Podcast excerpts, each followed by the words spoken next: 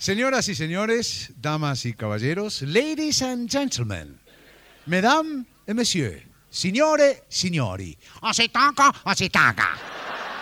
Iniciamos aquí una nueva emisión de La Hora de la Nostalgia.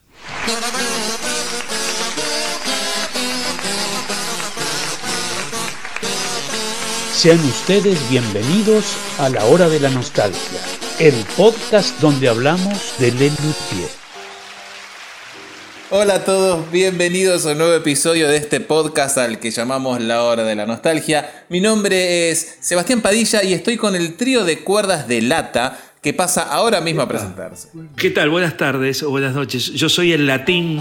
¿Qué tal? ¿Cómo les va? ¿Bien? Muy bien, se te escucha fantástico. ¿eh? Hola, buenas noches. Sí. Yo soy el chelato.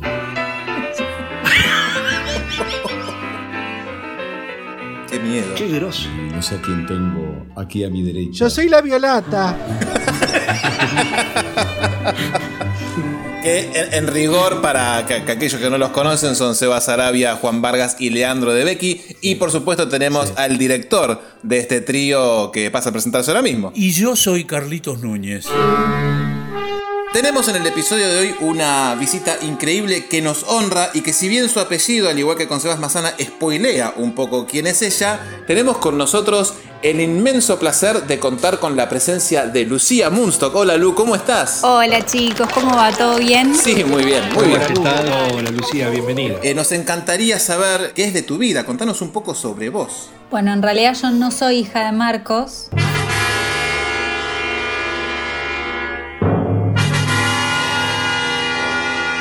Ya arrancaba, viste, bomba. Oh, por Dios.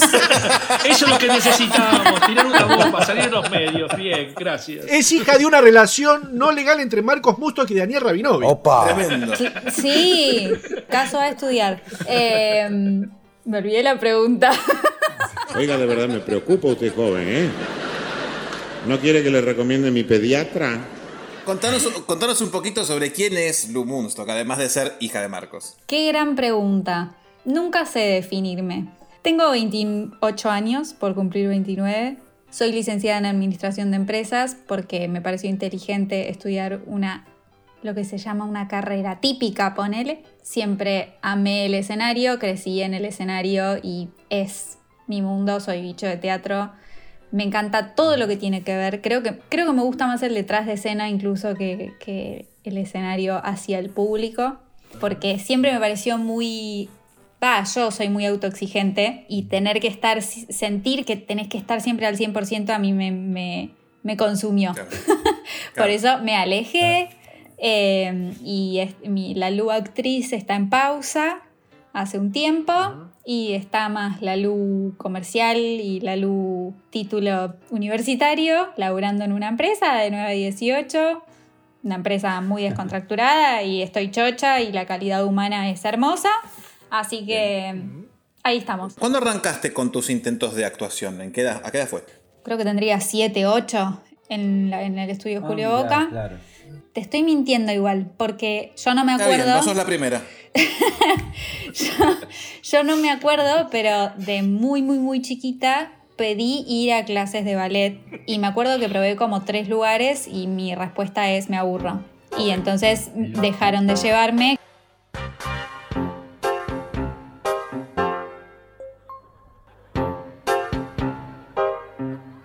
¿Por qué baila solamente con la mitad del cuerpo? Ah, porque yo dejé el curso por la mitad. Que hoy me arrepiento. Y después pasé por otras cosas, pasé por equitación, qué sé yo, bueno, hasta que dije, no, para mí me encanta esto, la paso bomba.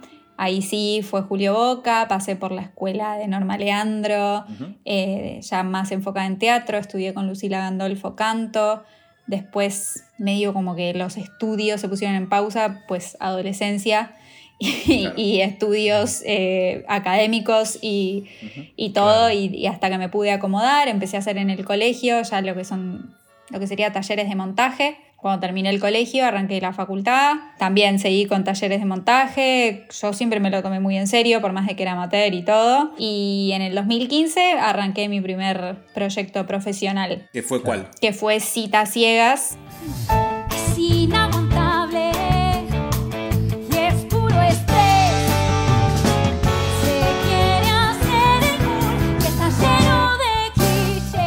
Cuando terminé de cursar, me faltaba la tesis nada más, me puse en campaña a, a empezar ese proyecto con una amiga. Habíamos visto Sí. la obra en Nueva York y dijimos que de hecho esa obra no funcionó en Broadway. Dijimos, pero está muy buena, ¿por qué?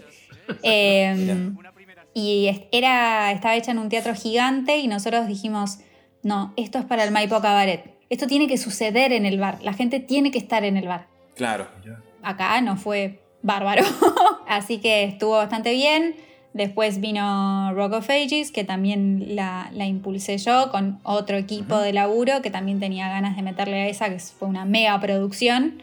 Ahí estuve más que nada en los números y también en la relación con, con Estados Unidos, los derechos y demás. Y me estresé tanto por mi propia autoexigencia que no, que decidí bajarme del escenario porque no aguantaba más. Me estaba lastimando. Mira, ¿No estabas disfrutando? Dejé de disfrutarlo, es el día de hoy que recién hace poquito retomé clases de canto con la intención de, de recuperar el placer que siempre me dio cantar. Eh, Más que nada soy cantante, eh, si bien teatro musical medio como que te vas formando y te vas curtiendo un poco de todo, mi fuerte es el canto y necesito volver a encontrar ese, es, siempre fue mi escape.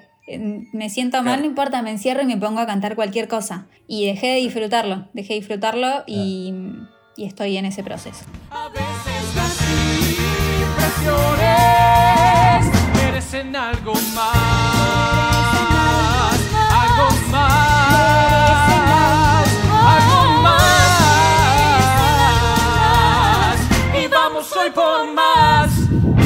¿Te dio tu viejo algún consejo que te haya marcado? Que te haya, que te haya dicho, la cosa es así, que vos dijiste, uy, tiene razón? Qué difícil que yo haya dicho, uy, tiene razón. Sí. Bueno, ponele que, dije, que dijeras, ah, sí, puede ser, veo. Algo puntual que me marcó, con lo que sigo no estando de acuerdo, eh, que no me marcó a mí, que me lo dijo como algo general, es Sí. nunca muevas las dos manos en espejo. Se mueve una mano. Lo probé en el escenario y, lo, y, me, y me veía yo en, en en la vida. Y le digo, ¿por qué no voy a mover las dos manos? Te estoy hablando y estoy moviendo las dos manos. Lo que pasa es que él en la otra mano tenía la carpeta. ¿Sabes que no lo había pensado? es una muy buena explicación. No, pero no, nunca, nunca entendí bien eso y jamás lo compartí. Que supongo que también depende del momento, pero él, él decía como que con las dos se pierde y una enfatiza. Y te juro que lo probé por complacerlo. No, por probarlo, porque Claro. tampoco soy necia. Escucho, Claro, claro. pruebo y evalúo. Tengo mi criterio también, ¿no? ¿Y por qué sentís que te marcó? Porque al día de hoy no me lo olvido. Esta no es la mano de un pastor. ¿Y esta? Como consejo, consejo, no sé si me dio algún otro consejo puntual. Consejo barra imposición fue vas a estudiar una carrera. Ah, mira. Mirá. Gracias al cielo. No me quedó otra que hacerles caso.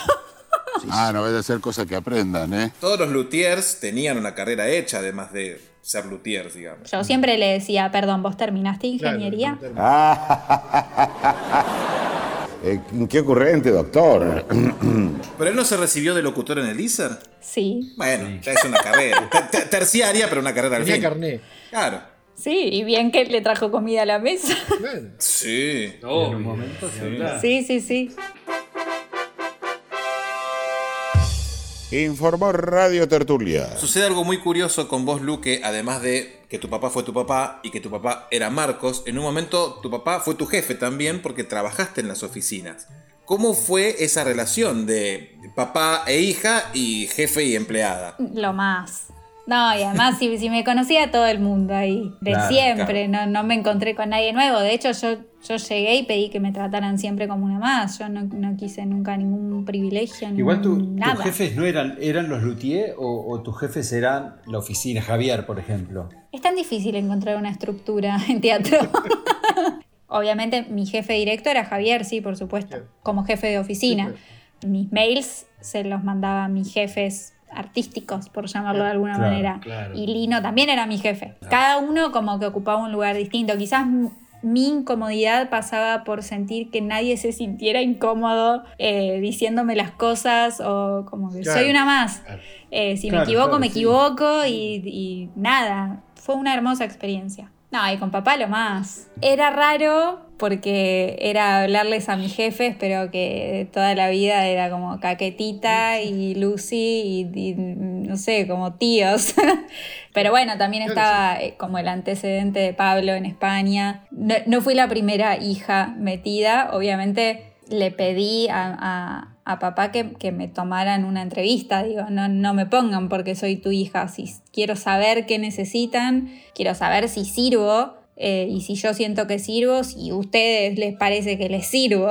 Genial. Pero me considero muy buena productora, si bien no me, no me ocupo más en eso por el momento. Me encanta. Claro. Yo me fui en...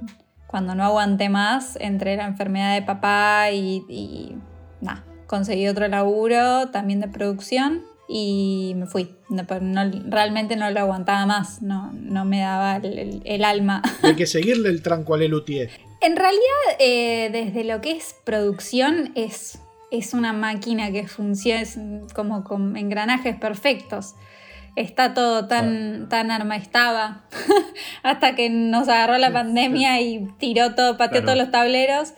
Estaba todo muy establecido, cómo son las giras, cómo se manejan, qué le gusta a cada uno, qué quiere cada uno. Pide lo que quieras. Quiero el marinero musculoso. Era una maquinaria perfecta, perfecta en cuanto al funcionamiento que, que ya se conocía. Claro. Vos, vos participabas, ibas a las giras, estabas. ¿cómo- ¿Cuál era tu función No, en, en la producción? No, el único que iba a las giras era Javier y- obviamente los técnicos, pero a la oficina no viajaba a las giras. A la única gira, entre comillas, que viajé fui a la- fue a La Plata, que yo pedí ir porque me, me gusta meterme en eso, me gusta ver cosas nuevas, me fascina la producción. Me fascina de verdad. Claro. Yo estudié, soy licenciada en Administración de Empresas, que me parece el título más amplio y vago, para llamarlo de alguna manera, y creo que en realidad te lo da la experiencia. Tuve mis proyectos personales donde me cargué todo yo al hombro. Y después entrar a Lelutier era muy distinto, ni más difícil ni más fácil, distinto, y eso es lo que me gusta de la producción. Yo soy muy de aburrirme de, de la rutina, y la producción Decís- son todos los días distintos. Lu, decís distinto lo, lo del Luthier porque por esta cosa tan estructurada que ellos ya tenían, no, no sé si estructurada, pero tan armada, o, o por qué decís distinto Le Luthier a, a la producción de cualquier otra obra de teatro. La primera que yo armé de cero y que me encargué yo y demás fue el musical Citas Ciegas, que lo hice de cero literal, desde contactarme con Estados Unidos para pedir los derechos, entrar acá con Argentores, ver la sala, buscar escenografía, todo Claro, claro. lo que se hace de base de producción. Wow. Encontrar sponsors, encontrar de dónde sacar la ropa sin poner un mango, porque no había. Eh, supuesto, básicamente. Así que eso es lo que yo conozco en realidad como producción, producción. Lelutier era más, más quizás administrativo, más organizar una agenda, ok, va en base a esta agenda hay que sacar los pasajes, hay que reservar los hoteles, eh, era más técnico quizás. Claro, claro, claro. Sí, aparte, digamos, están llegando, suponete, a Madrid y hay toda una organización que tiene que estar esperándolos, digamos. Che, mira, faltan dos cuartos, los técnicos no sé qué, que el viático de no sé cuánto, por más experiencia o viajes que hayan hecho ya allá, digamos. Sí, obvio. toda una movilizar gente. ¿no? Obvio, la última vez que yo viajé en gira fue 2015, cuando todavía no laburaba en la oficina. Y sí, obvio, es toda una movida, somos un montón de personas. Son como 40. Pero los artistas Sí, sí. se mueven cada uno a su ritmo, que es lo más normal del mundo. Claro. Cada uno tiene la habitación que le gusta y este va a este hotel y este va a este otro. Y si el teatro está lejos, se coordina para ver quién lo pasa a buscar antes. Por supuesto, papá siempre era el, el que estaba tarde, eso lo, lo he heredado, creo que viene en la sangre. Pero hoy llegaste muy bien acá. Pero ¿cuánto se pospuso? ¿Cuántas semanas, meses se pospuso? No, si usted lo dice, este, El imaginario era que viajaban los cinco luthier juntos, sentaditos en el avión el mismo día, a la misma hora, uno al lado del otro. Y no, se manejaba cada uno por la suya. ¿Cómo era eso? Eh, lo más común y lo más reglado, que siempre era España, Cada uno tenía su preferencia, si prefería llegar un día antes y descansar o prefería via- tener un día más acá, ir un poco más justo, si prefiere viajar de noche, si prefiere viajar de día, siempre, eso, eso sí iba variando, la El verdad. público tiene como una fantasía de que andan todos juntos o que este, viajan de la mano y que están todo el tiempo juntos. Y yo. Es que creo que sería insostenible si yo pienso, no, no en gira, ¿no? Pero pienso en mis amigos, si yo tuviera que estar 24/7, me empiezo a pelear. Sí, sí. Sí, sí, por ahí, por ahí, por ahí una semana tal vez, ¿viste? Pero ya después, cincuenta y pico de años, Es pesadito, es pesadito. Ah. Imagínate cuántas parejas se separaron por tener que convivir obligadamente en la cuarentena. Qué triste es eso. ¿eh? Yo, por suerte, con mi mujer, ni un sí ni un no. Todos son. Ah, no, nosotros todo lo contrario, hace tres años ya no nos dirigimos la palabra. Eso es lo mejor. Sí, sí, se evitan roces. eh, Es más higiénico. Y esa fue una de las grandes inteligencias de Lelutier, de cómo, cómo administraron sus relaciones. digamos. La verdad es que sí, no dejan de ser seres humanos, cada uno con su opinión, cada uno con su visión artística, que lograron llevarse realmente bien, porque no, yo- bueno, obviamente yo no estaba en las reuniones internas, pero lo, lo que se veía, jamás vi mala onda, jamás. ¿Vos tu vínculo con, lo- con los otros Luthier, con los otros cuatro, es de, de familia? Sobre todo con Daniel, sí, o sea, es, es mi tío, Susi es mi tía, yo le llamo tía. Claro. Vivimos siempre en la misma manzana, así que sí, la verdad es que es, es- con ellos sí. Yo soy bastante poco cabulera, pero en mi bolso de, de, mm, vestuario, mi bolso de teatro, que es siempre, siempre el mismo, eh, yo siempre llevé una bufanda que me regaló Daniel hace años, muchos años antes de- del 2015, y pasó a ser como un amuleto que iba a todos mis estrenos seguro. Mirá. Así que sí, amor absoluto. Hola, mi amor. ¿Y con los demás también tenías una relación buena o los veías muy de vez en cuando? Los veía seguro en función, quizás no, no iba a comer un asado como si me invitaba Daniel los domingos, que me dice, che, venite, que están los chicos. Pero la mejor con todos. Quizás Carlos era el más lejano porque estaba del otro lado, los camarines estaban del otro lado. Siempre como que Carlos y Daniel estaban, de- donde fuera, fuera en el Coliseo, fuera en el Rex, estaban del otro lado. ¿Y por qué no te mudas al centro? ¿En qué momento vos te diste cuenta de que tu papá era un genio? Era, era, era Marcos Musto. Yo creo que tomé conciencia en la, no en la expo, sino en el show que se hizo en, en Pampa y Alcorta libre. Sí. por los 40 años, que no entendía la cantidad de gente que había. El folclorista Cantalicio Luna.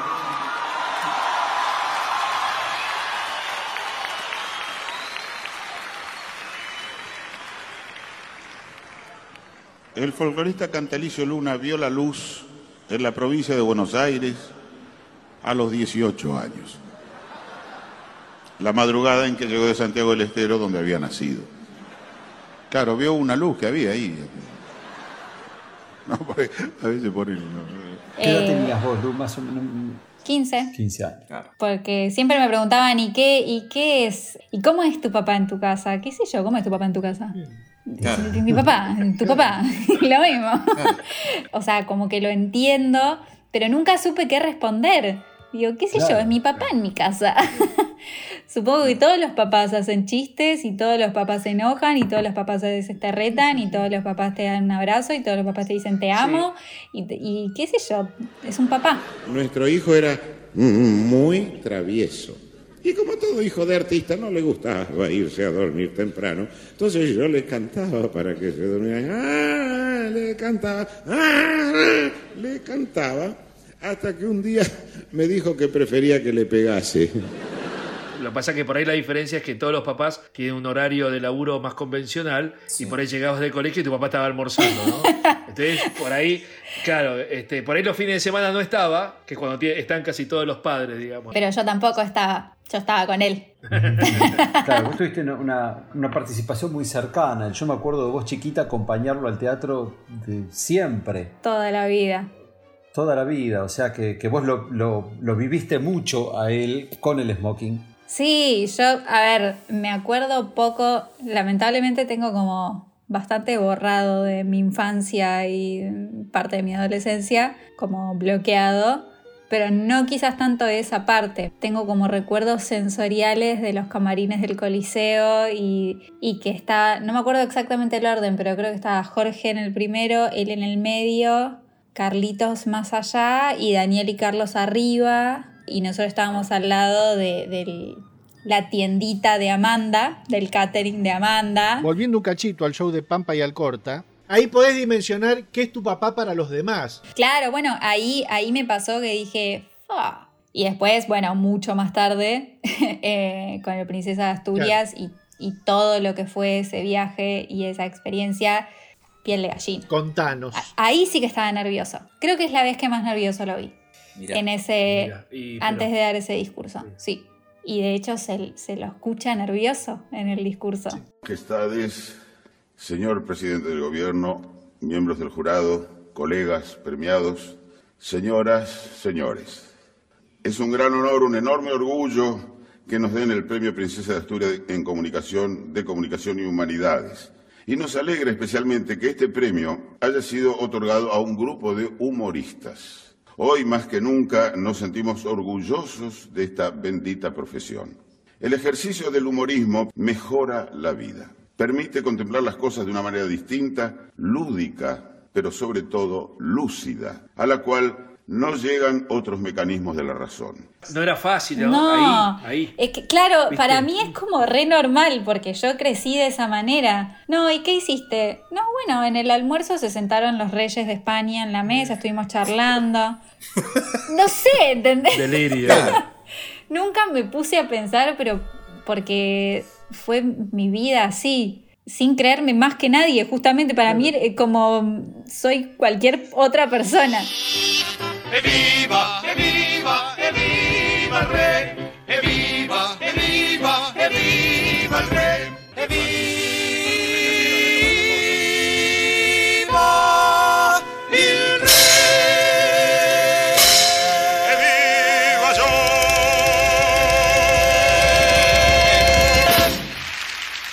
habrás podido vivir algún estreno trabajando con ellos o, o en familia, digamos. ¿Qué sensaciones veías ahí en la interna, en la previa? Eh, la ansiedad, los nervios. ¿Cómo se vivía eso? Se ponía siempre muy nervioso, fuera un estreno estreno o fuera que se reponía al año siguiente el mismo espectáculo y era la primera función. Me daba siempre mucha ternura que tantos años, que me parece la clave de todo, porque para mí si no se te mueven las fibras del cuerpo, Qué sensación más rara, ¿no?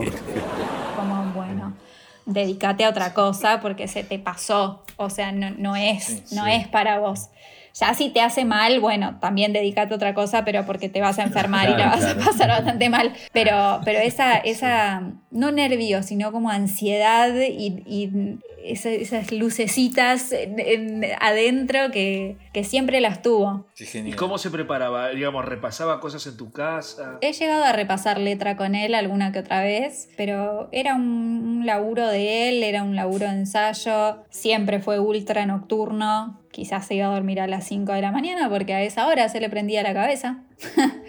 Siempre, siempre fue así. El único estreno que yo viví sin saber nada antes de sentarme, dije, no quiero saber nada, no quiero ver ningún ensayo, no quiero, no quiero nada, quiero sentarme y ver, a ver qué es Lelutier. Porque si yo ya conozco de antes, ¿qué, qué, qué- qué gracia tiene si ya me- no me río? Si ya me sé todo de memoria.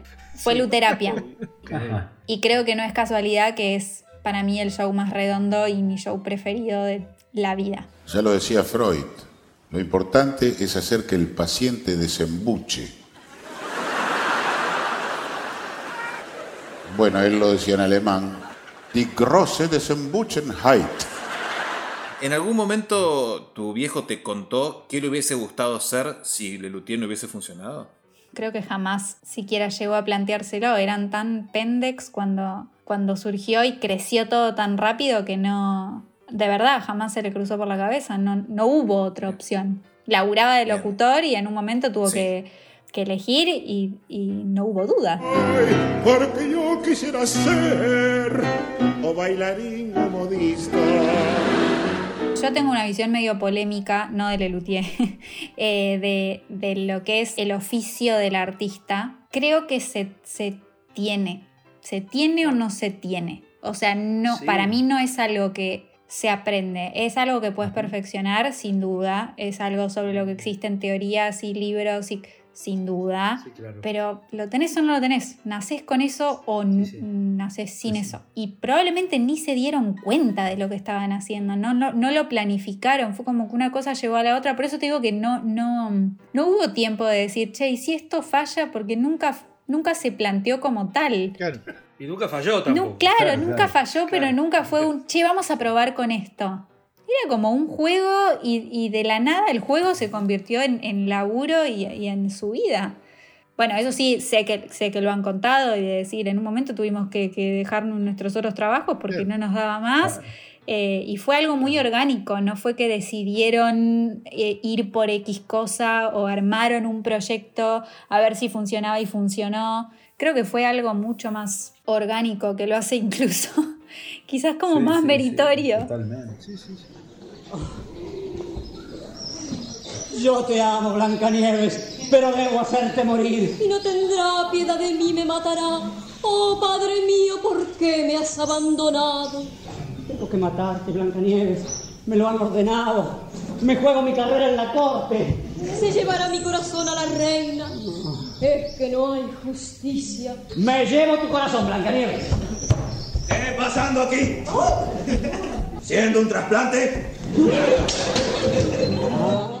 Otras de las historias del genio creativo de, de tu viejo es que en 1969, cuando estaban armando en el Ditela Blancanieves y los Siete Pecados Capitales, que es realmente una obra teatral bastante compleja, no era canción introducción, y laburaba mucho más gente que Lelutier, había actores contratados. Nos contaba Carlitos que Marco decía, bueno, vos tenés que hacer tal cosa y, tal otra, y después vendría esto y aquello. Entonces uno de los actores dice, mire, Mustok, nosotros este, necesitamos un papel, necesitamos un guion. Bueno, bueno, dijo Marcos. Y a la semana entregó el libreto del espectáculo. Digamos, el tipo se escribió solito un libreto. No, no tengo idea de eso.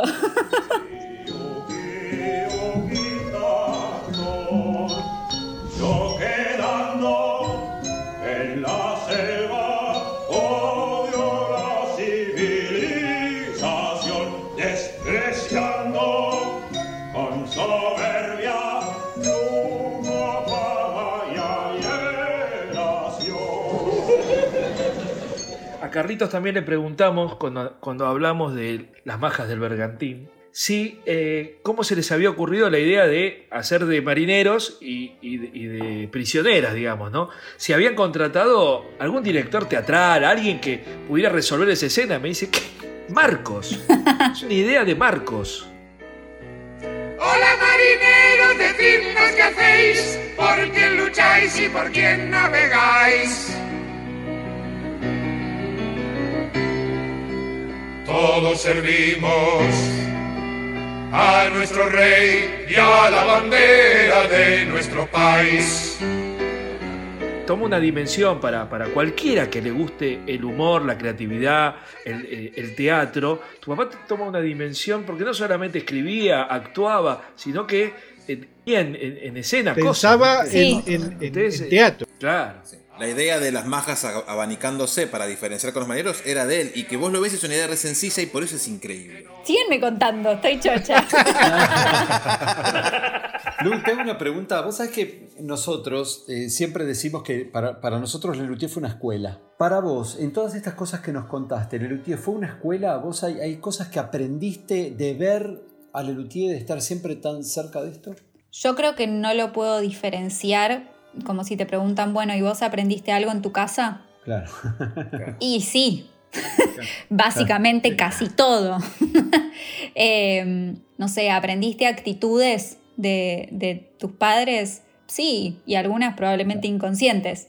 Fue mi casa. Mi casa era mitad teatro, mitad lo que la gente llama casa. Pero sí, sin duda. Y, y el hecho, a ver, mi mamá es médica, así que nada que ver. Y jamás me llamó la atención la medicina. O sea que me podría haber llamado la atención cualquiera de los dos mundos. Y siempre quedé tonta con, con las luces, con el, el, el blackout del público, la mística del teatro. Amo eso, amo la mística del teatro. Claro. Cuando se escucha que está lleno de gente, pero nadie habla y los escuchas igual, y chusmear las caras, y, y no sé. Es toda una mística que con toda la pandemia y la virtualidad entiendo que no hubo otra forma y gracias a Dios encontraron esa forma de, de poder seguir algunos mientras tanto. Sí.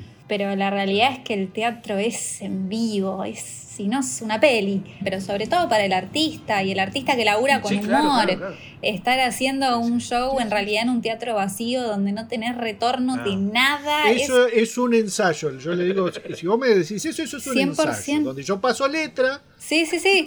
Pero además es lo que yo digo como de esa, esa mística, es como ese, ese rum rum que, que en realidad no, no, no estás. No estás claro, es como una vibración, es la vibración de la, energía de la gente. Saber que, que hay gente ahí, aunque tengas la mitad de la sala, no importa. No están hablando, no están aplaudiendo, no se están riendo, pero están ahí. Es muy necesario. Por suerte se empieza a, a volver a la normalidad. Nosotros tenemos la idea de Lelutier como grupo creativo, ya que ellos siempre firmaron las obras como Lelutier, no había individualismo. Pero sabemos que de algún lado salen las ideas. ¿Vos alguna vez lo viste a tu papá diciendo, tengo que escribir esto? O, che, eh, pensé en esto, ¿qué, qué opinás? O escribiendo a solas. ¿Lo viste alguna vez en proceso creativo? Yo lo veía atrás de la computadora. ¿Qué estaba escribiendo? Ni idea. Estaba haciendo la claringrilla. Claro. No sé si la claringrilla, pero era un adicto al sudoku. Eso sí. ¿Jugamos un partidito? Hemos hecho competencias de sudoku, nos imprimíamos el mismo y nos tomábamos el tiempo a ver quién lo terminaba primero. Sí, sí, sí, sí, sí. Sí. Pero no, en cuanto al proceso creativo, la verdad que nunca fue muy compartido. Lo único que, que veíamos, pero no sé si tenía que ver mucho con Lelutier, quizás tenía más que ver con, con sus, lo que él llamaba sueltos, eh, esas cosas que aparecían de la nada, que él iba siempre Sí. con sus papelitos y su virome a todos lados y quizás estábamos en el medio de la cena y se le ocurrió un juego de palabras, papelito, y se guarda el papelito. Mirá. Pero como te digo, no, no estuve en la interna nunca de, de- Claro. del grupo, de ninguna interna, así que tampoco sé cómo se dividían realmente la- las Esto, creaciones. esto que vos decís, vos sabés, siempre nos llamó la atención que justo tu papá, que no haya escrito un libro fuera del Lelutier. Marona escribió libros. Marona escribió Marona, libros. eh, Daniel, Daniel Núñez. escribió libros, ¿viste? Pero Jorge, creo que el último libro que sacó fue el de fotos. Sí. Sí, sí. Sí, pero tiene varios libros de humor con Samper. Sí, Pero, sí. pero ponerle que Jorge escribía, pero, pero cuando, cuando Daniel sacó ese libro de cuentos, o esos, esos libros de cuentos, nos sorprendió a todos mucho porque Daniel Lelutier no escribía, y que justo tu papá, que tiene una pluma única, que él no haya escrito libros, cuentos, novela. Yo, yo quizás tengo una visión un poco distinta. Yo creo que todos escribían. Porque aunque no todos escribieran en papel, a Daniel le dabas un texto y él escribía sobre el texto. Él dibujaba en el escenario. Y Sí, eso también es escribir. Y Carlitos también. Todos, todos cada uno poniéndole su impronta, Sí, sí, escribían sobre lo escrito y para eso están los ensayos. Y no viví muchos ensayos de, de creación pura, porque ya cuando fui más grande y qué sé yo, ya quizás eran más antologías. Entonces no había tanto para, para crear de cero. Pero creo que todos escribían. Y el libro, papá, y como todo creativo, le costaba como el ritmo y ponerse deadlines y ponerse cosas. No le gustaba que nadie lo apurara, que nadie lo empujara a nada y na- ninguna de nosotras nos metíamos. Lo último que queríamos era una guerra en casa. Está dando vueltas por ahí algo que quizás una de las cosas que más me dolió de, de sentir, creo que, que realizó, llegó a realizar todo lo que quiso en la vida y le faltaron dos o tres cosas y una de esas es el libro. Mi idea en algún momento es poder encontrarme con ese material que él tenía desperdigado por ahí y tratar de entender qué quería hacer primero eh, Claro, y claro. ver si, si puedo armar algo y como cumplirle, eh, aunque sea sería ese hermoso, pequeño sueño. Sabemos que está escribiendo un libro. Y dale con el libro. Mire, cambiemos de tema. ¿Sabe una cosa? Estoy escribiendo un libro. Él también tuvo su faceta, quizás un poco tardía, como actor de cine. Este, de hecho, tuvo la última de las películas que hizo, tiene un papel prácticamente protagónico que es tremendo, Tremendo. pero es muy distinto a lo que uno está acostumbrado a ver en Luthier. ¿Vos te acordás cómo él vivía el hacer películas en lugar de teatro? Las otras pelis yo era bastante chica.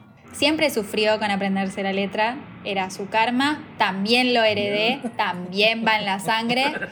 Sí, sí, sí, sí.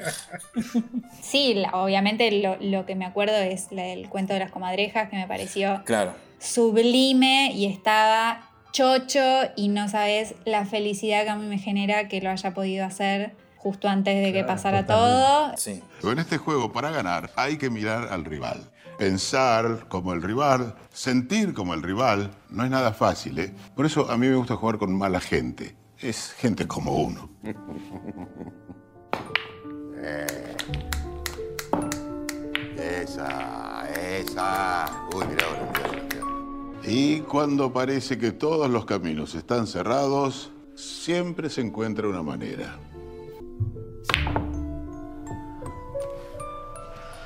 Moraleja.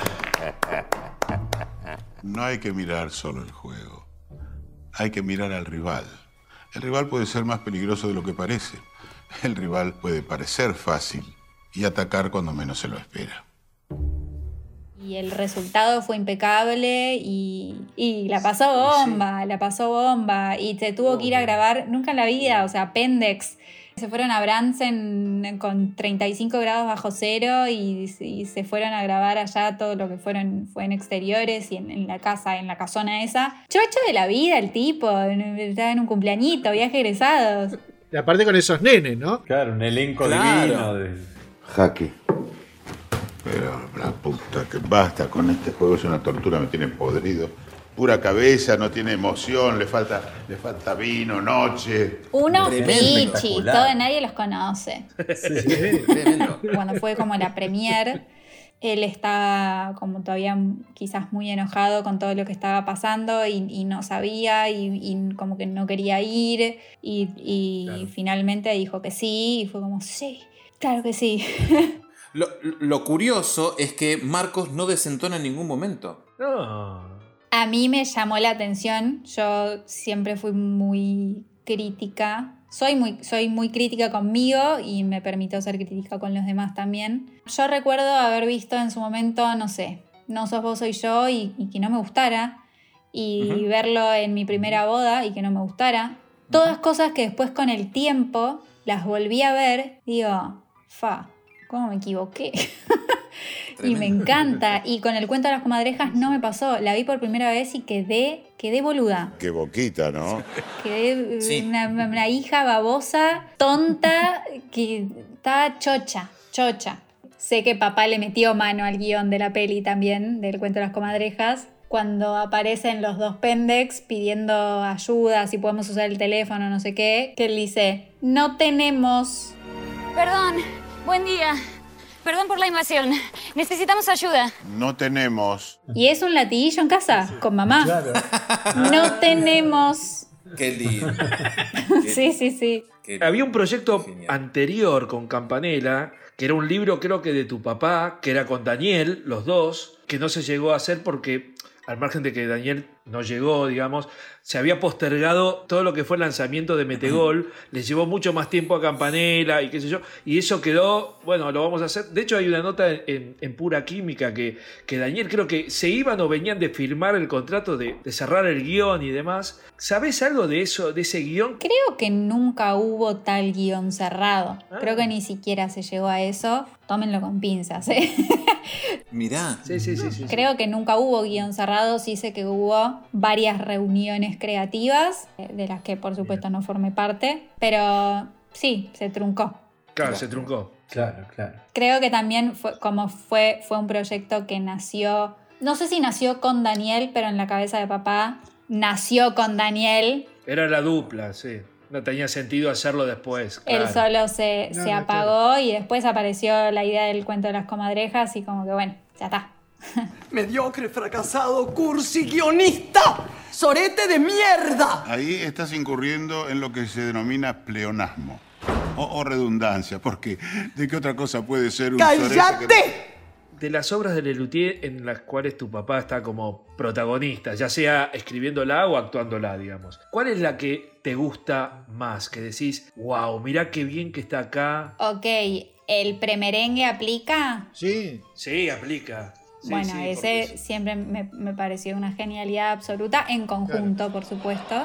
Se baten las claras de huevo a punto de nieve. Las danzas Se tropicales han con el tenido su almíbar auge en los lo salones de unos Occidente 20 desde minutos tiempos inmemoriales. aproximadamente Quiero recordar, por hasta ejemplo, la tener ruta de terminado este pequeño pastel cha-cha-cha, de forma que en realidad ahogada fue la llamado continuación merengue que lo vamos a leve dividir en dos del mitades. mambo. La Pero mitad inferior dos o orígenes para las hemi-merengue danzas inferior tropicales, la podemos de cubrir con un poco de mermelada de fruta o crema la de chantilly origen, y la mitad eh, superior o hemi-merengue la rumba, superior o un supra hemi-merengue y también la podemos decorar merengue, con una pequeña fruta, por ejemplo una sandía en la parte de arriba. una- Una sandía.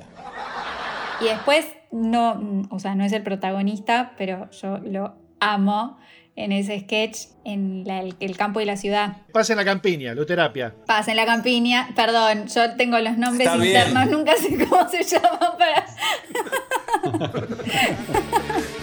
Cómpreme estos lápices, señor, cómpreme. Ayude a este pobre pobre. Señor, una limonita, por favor. Le limpio los vidrios, jefe. Se lo limpio, maestro, profesor, doctor, amarrete.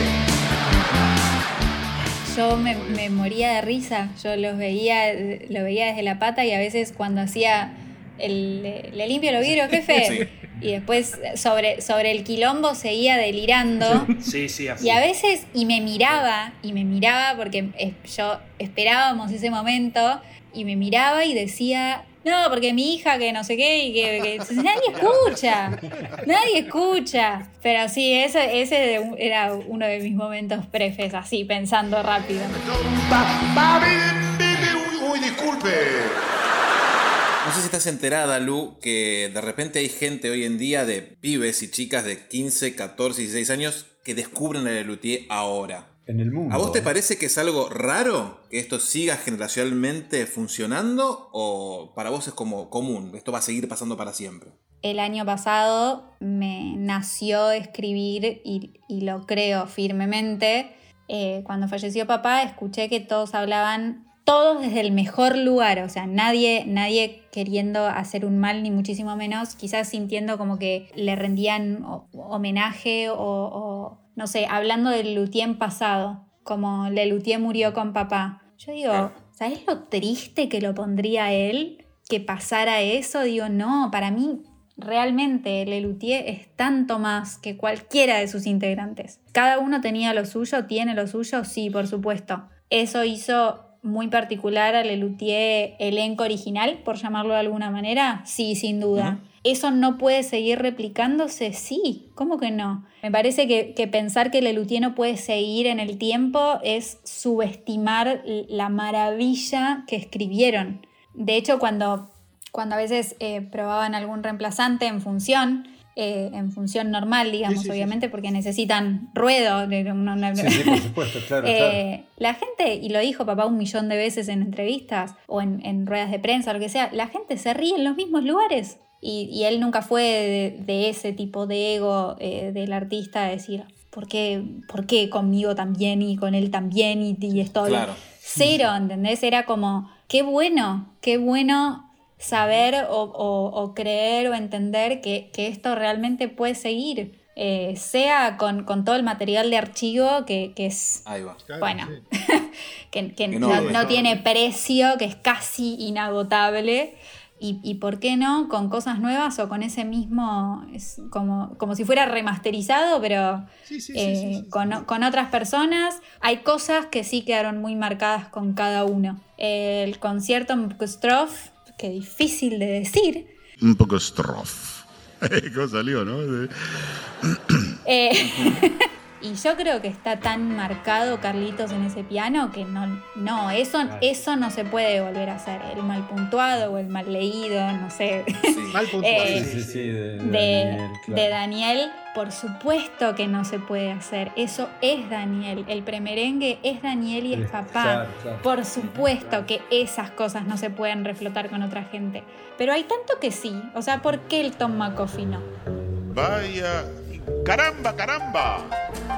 Sí, sí, sí. Tal vez fa- falten que pasen años, digamos, ¿no? Porque Daniel o tu papá, todos los, los han generado esa, esa, personalidad dentro del grupo a través de muchísimos años de hacer este trabajo, digamos, ¿no?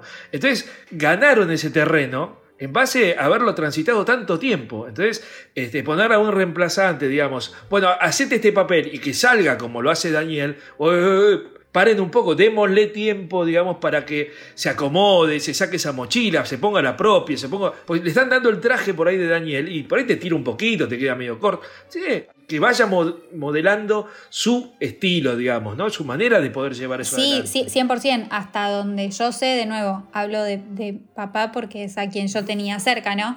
Eh, jamás la directiva fue copiar lo que hago.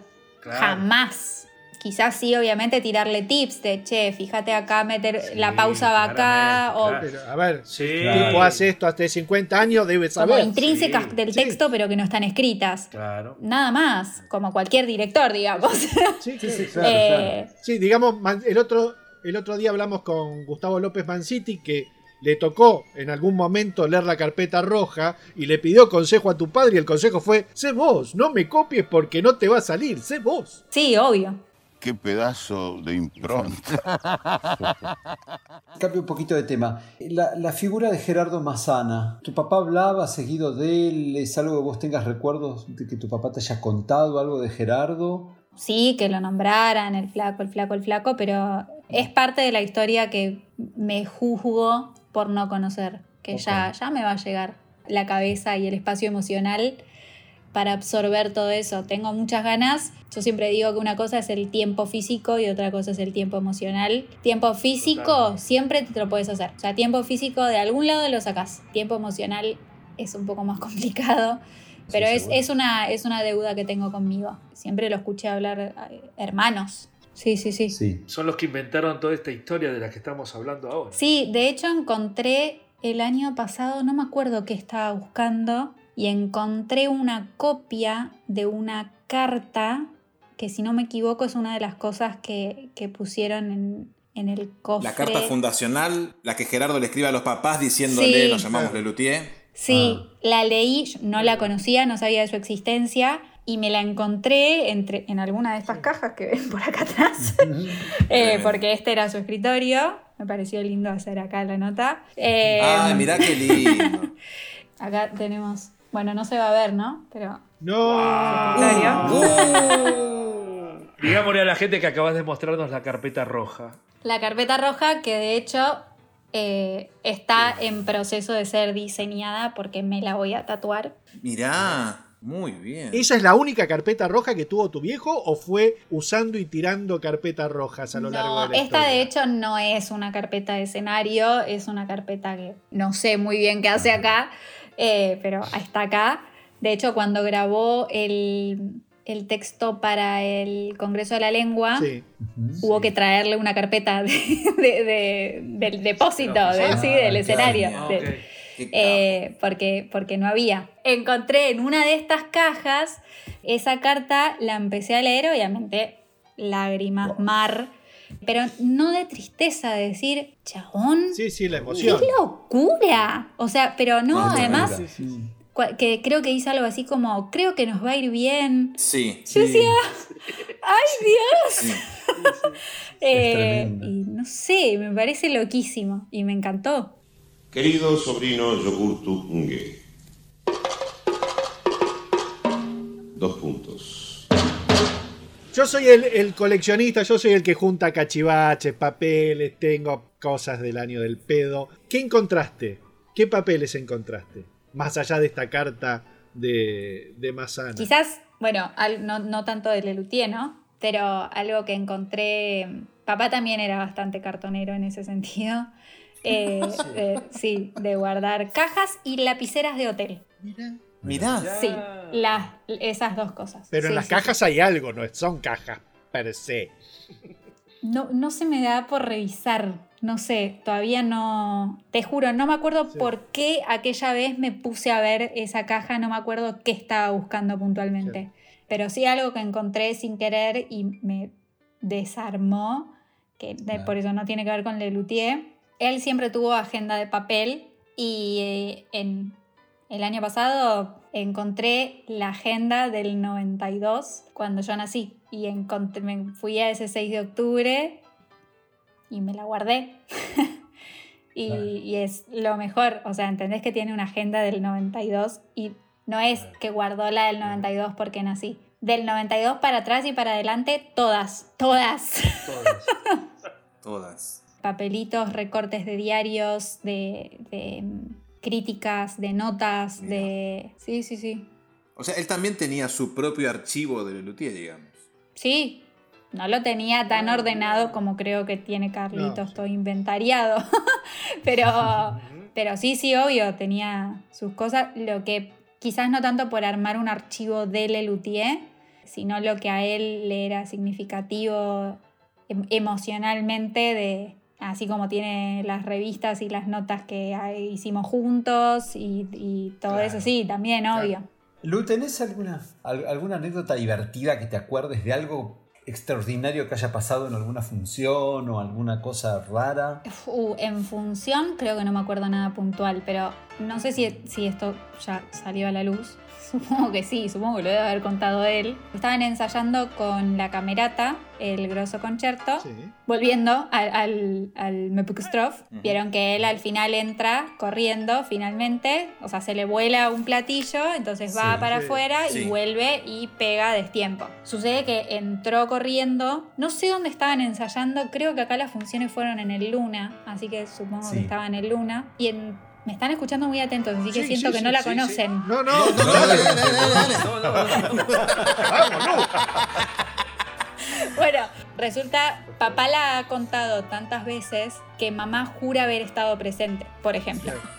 No estaba, yo tampoco. Claro. Bueno, cuando va a entrar en el ensayo, entra, se tropezó y se cayó. Los platillos cortan. No, tranqui, no se cortó.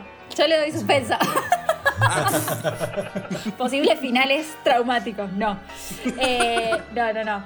Pero es verdad que los platillos cortan, Sí, o sea, sí, ya sí. de por sí era muy peligroso. Sí. Toda la camerata riéndose, porque pensaron que era parte del sketch. Claro. Claro. No, papá no se tenía que caer, se le rompieron los anteojos, le quedaron todos chuecos y creo que no se lastimó porque sería joven todavía, pero fue fue terrible. Pegó un palo. Palazo. No, no Ay, conté tenía. algo que no sabían, no, No lo puedo creer.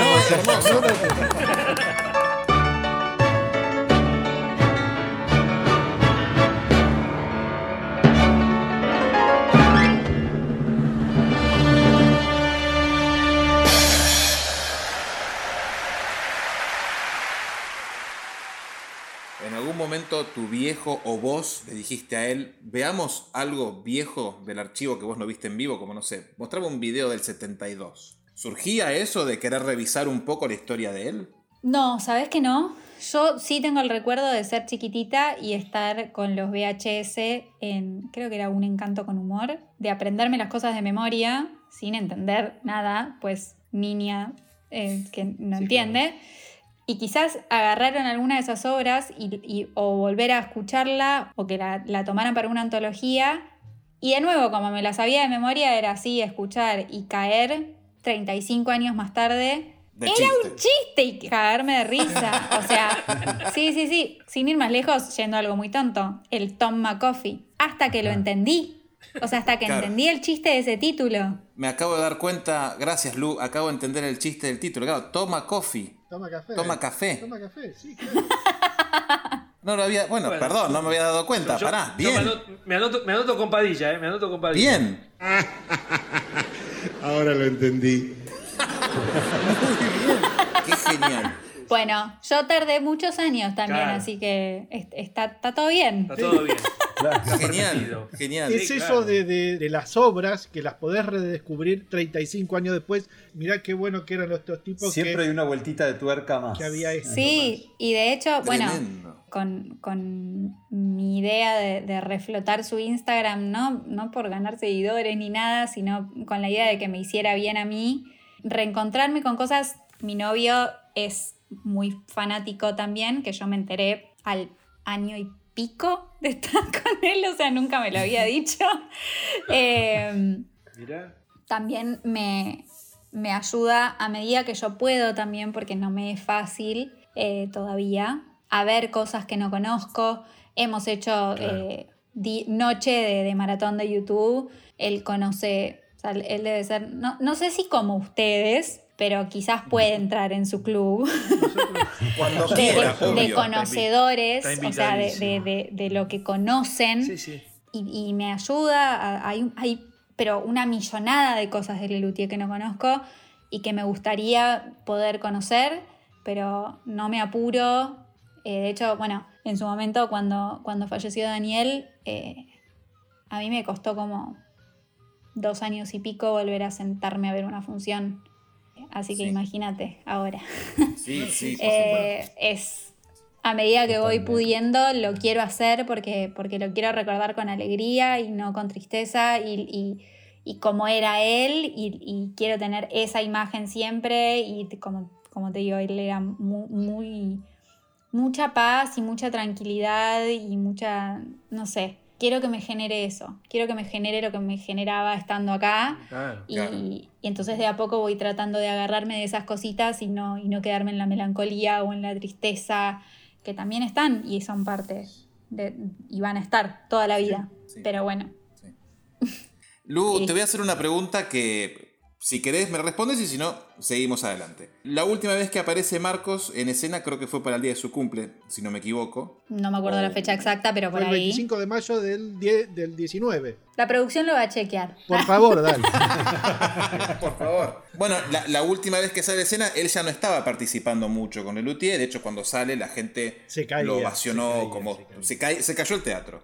¿Vos te acordás cómo fue esa noche para él? ¿Cómo fue el volver a escena? No lo viví mucho con él porque yo estaba laburando y, y mi trabajo en función era estar en la boletería hasta que empezaba la función. Sí. Sé cómo estuvimos nosotros, o, o por mí, voy a hablar por mí, Sí, por favor. cortando clavos con un nivel de... Yo creo que él estaba chocho. De hecho, a- otra anécdota que podría haber sido terrible, eh, acá en casa, acá atrás hay un ascensor que, externo que instalamos para que él pudiera bajar.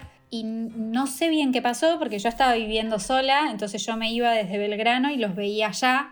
Ellos se iban acá en, en- en el auto, creo, pero con el enfermero y qué sé yo, y toda la bola, bien contenido todo. Y de repente me llama mi mamá, yo estaba manejando, y me cuenta que se cayeron. Yo casi choco, Claro, o sea, sí, básicamente, sí, sí. ¿no? ¿Qué te parece? Eh, y me, no, que estaba todo bien, pero que estaba, no sé, como que estaban subiendo al ascensor, mamá lo estaba subiendo a él, le pidió que él, a él que tuviera el control y no sé qué pasó, que sin querer él tocó algún botón, la silla no estaba del todo en el ascensor, el ascensor empezó a bajar, se frenó al toque, pero como que se cayó la silla, mamá arriba de la silla, fue como medio un caos, pero, pero termina bien, digamos, tiene, tiene como un lindo mensaje que a pesar de todo eso, fue a hacer la función. Ese nivel de ganas Sí, sí, tenía sí, de hacer la función. Eh, es, ese nivel de bien le hacía. Así que todos estábamos muy nerviosos y él estaba muy contento. Claro. Eh, tengo grabado, no sé si fue el primero, porque creo que el primero estábamos así todos en la pata al lado de él, que fue una locura porque él no, no salía a saludar al principio y el primer texto que leía era como aparecía Sí. en la silla sentado atrás de una mesa Sí, sí. con el texto. Y se prende la luz, silencio, hasta que se empiezan a dar cuenta y fue literal una ovación de un minuto. Sí. Sí. Fue una, lo- Una locura, llorando, obviamente, nosotros afuera de emoción. Eh, sí, no, fue, un- fue una locura. Y todas las funciones igual. Sí. Y fue, sí, sí, fue hermoso, hermoso.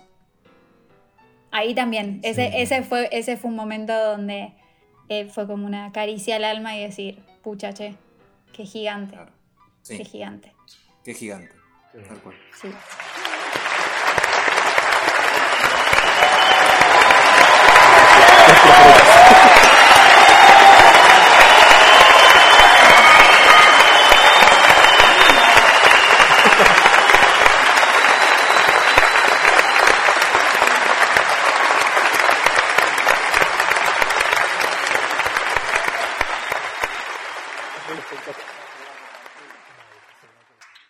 Cuando el célebre compositor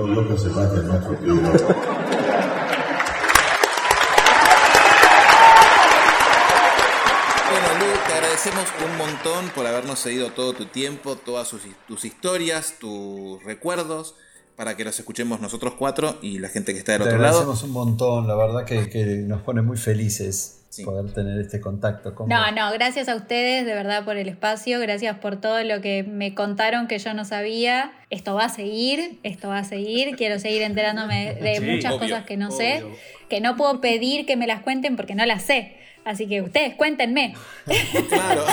Eh, sí, así que no, muchas gracias a ustedes. Por hacer todo esto que hacen, por, por, por mantener Lelutier vigente, porque Lelutier, como lo puse en su momento, Lelutier es eterno, es mucho más grande que cualquiera de sus integrantes, es mucho, va mucho más allá de una persona física, cualquiera sea, para mí, en mi opinión.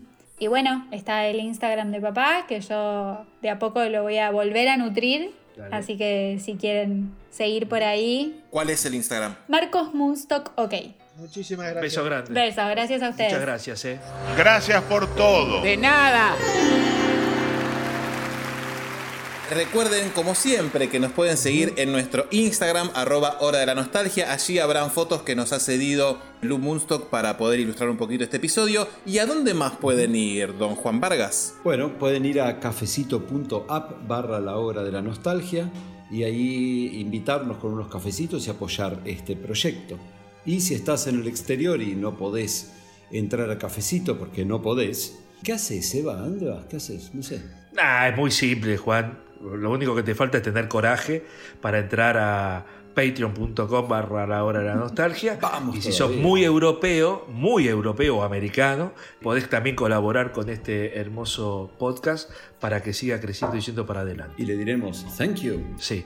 El otro día me, me llamó uno y me dice, qué linda casaca. No, digo, acá no.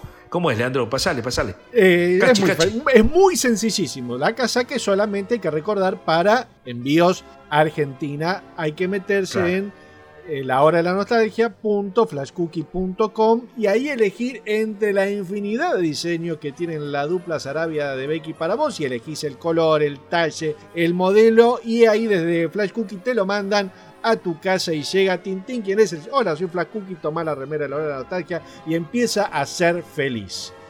Recuerden también que la comunidad del podcast tiene su lugar en la hora de la nostalgia.com.ar. Suscríbanse a nuestro canal de YouTube, toquen la campanita, así saben todo lo que estamos subiendo en el momento exacto en que se suben. Igual todos los links están en la descripción del video y nos vemos la próxima. Háganle caso a este señor que toca el piano.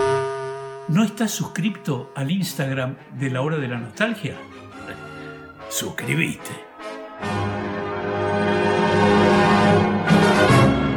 A continuación y fuera de programa, Actuará en carácter de solista el maestro Carlos Núñez Cortés. Hay una foto muy linda que están con Nini Marshall y ella con el programita, la cajita de humor dulce hogar. Sí, Y están sí, sí, sí. Con Nini, digamos. Había venido con la hija. Estuvieron con todo. Lo, lo confieso, sinceramente parecían hermanas. Sí. Yo no sé si ella estaba, Mirá. si la hija estaba envejecida prematuramente o si Nini era increíblemente el retrato de Dorian Gray, pero, pero eran hermanitas y la presentó como Mirá la hija. Sí. Y después nos sacamos una muy linda foto entre bambalinas al lado del camarín de Marcos. Nos pusimos todos con Nini y nos sacamos una foto. Y ella también manifestó que era fanática de Lelutier. ¿no? Este, y nosotros, por su eran mutuo, ¿no? Este, Claro. La claro. grande, la grande. Sí, sí. Impresionante.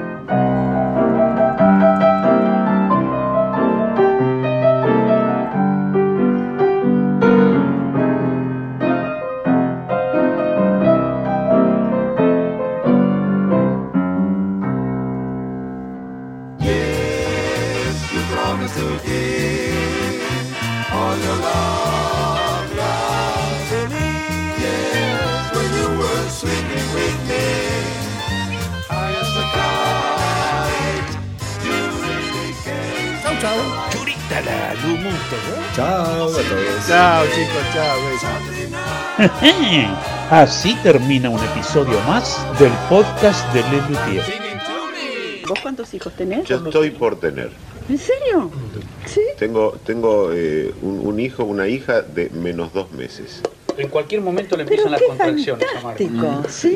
Sí. Ay, te felicito. Muchas gracias. Qué mal, estarás enloquecido de felicidad. Sí. ¿Para cuándo muchísimo. ¿Agosto? Para mediados de octubre. Octubre. Mm, Una cosa bastante sorpresiva porque es la primera vez además.